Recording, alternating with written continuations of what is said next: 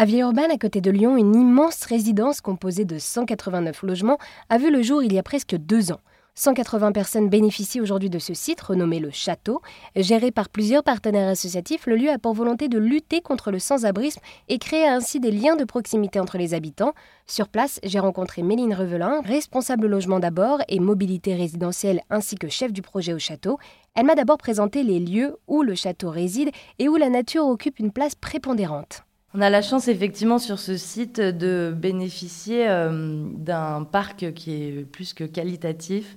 Donc on est dans une euh, résidence euh, qui dispose de sept allées. Ça regroupe environ 149 logements. C'est des logements de petite typologie, donc des T1 de 39 mètres carrés.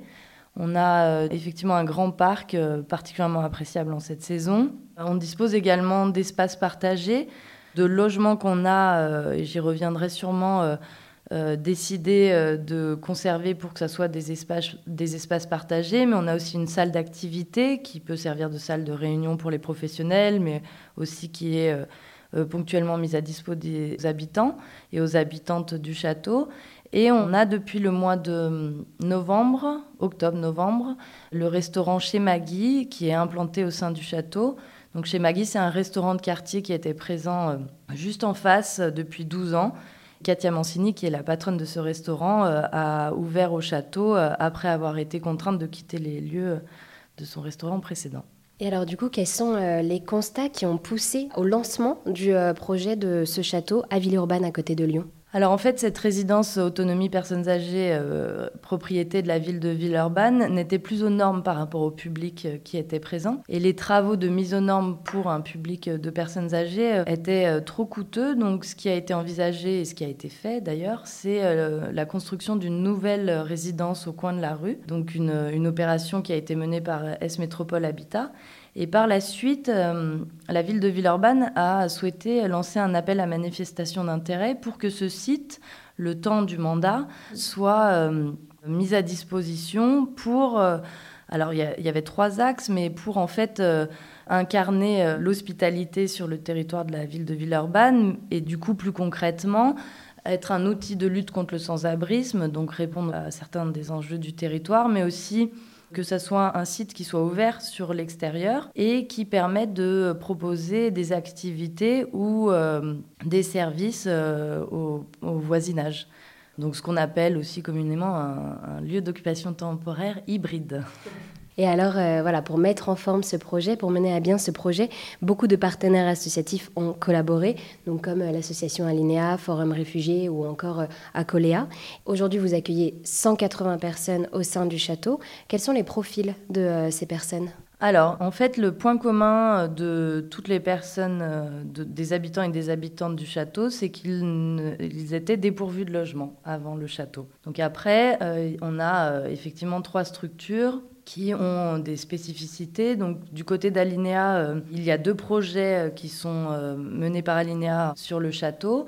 On a d'un côté deux allées qui sont consacrées au dispositif La Halte des femmes, qui a vocation à accueillir les femmes en pré et ou post-accouchement. Il y a une autre allée qui est un CHU, donc un centre d'hébergement d'urgence, avec euh, du coup un public euh, divers de personnes isolées parce qu'on est contraint par la typologie, que ce soit des petites compositions familiales, donc c'est des personnes seules ou des couples ou personnes seules avec enfants. Mais en tout cas, il était important qu'on ne soit en aucun cas dans des situations de suroccupation et encore moins dans des situations de cohabitation non choisies. Voilà, donc ça c'est pour Alinéa. À Coléa, ils ont donc 18 logements qui sont euh, mis à dispo pour leur projet logement d'abord qui s'appelle Logigène, qui euh, donc dispose euh, d'une cinquantaine de places, je crois, mais dans plusieurs sites. En fait, c'est des logements diffus dans des résidences de logements sociaux, dont 18 logements ici. Donc, c'est des jeunes avec des profils divers, mais qui principalement sont des jeunes sortant de l'aide sociale à l'enfance avec un premier accès à du logement euh, dit autonome, oui, ou du logement autonome. Et enfin, le Forum réfugié euh, procède actuellement à une réhabilitation de son CHUDA, UDA, à la Baïs, donc aussi sur Villeurbanne. Et donc, pour pouvoir mener ces travaux, il était nécessaire qu'ils aient un lieu de dit, c'est pas très joli, mais un lieu dit de desserrement, et en, tout cas qu'ils puissent disposer sur un autre lieu de 50 places. Et donc, ils, ils accueillent ici euh, des personnes qui sont en cours de processus de demande d'asile. Et on va retrouver, ben, pareil, des personnes seules ou en couple ou des petites compositions familiales, personnes seules avec enfants. Et alors oui, bien plus qu'un toit ici, vous offrez donc aux habitants un cadre sécurisé, privatif et intime. Donc ce sont euh, vraiment leurs logements, ils ont leurs clés, ce sont euh, donc euh, des T1 pour la plupart. Et alors vous proposez également pour créer une vraie vie dans ce château des activités et des services, c'est bien ça? Effectivement, il y a une volonté initialement peut-être de proposer, et puis après quelques mois, on est plutôt parti du principe qu'on allait saisir les initiatives qu'on arrivait à percevoir. En fait, on, a une logique ici euh, qui est similaire à la logique qu'on peut avoir euh, dans les résidences classiques euh, qu'on gère. c'est de se dire qu'en tout cas, il n'y a pas d'injonction au collectif, que ça ne doit être qu'une proposition. Donc, les différents travailleurs sociaux qui travaillent sur le site vont soit rapporter des initiatives, soit directement l'animatrice coordinatrice qui est sur site va euh, capter des initiatives afin de les accompagner pour qu'elles donnent euh, naissance à des projets euh, plus collectifs.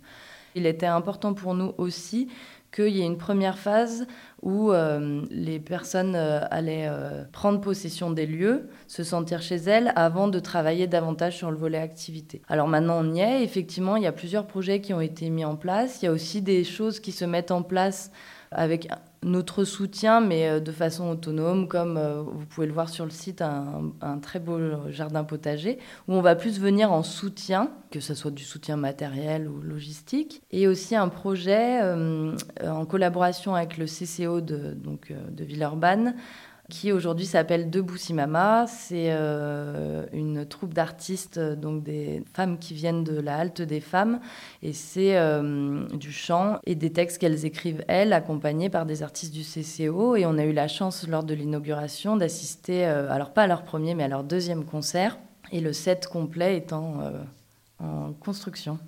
Et toutes ces activités et ces services sont aussi ouverts à tous les habitants du quartier pour favoriser cette relation de proximité.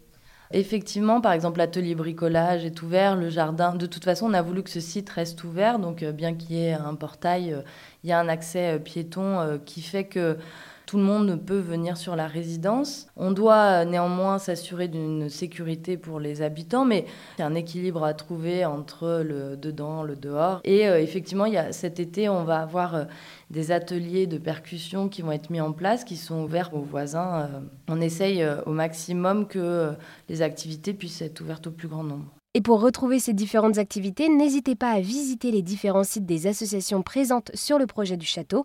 Merci beaucoup à Méline d'avoir répondu à toutes mes questions.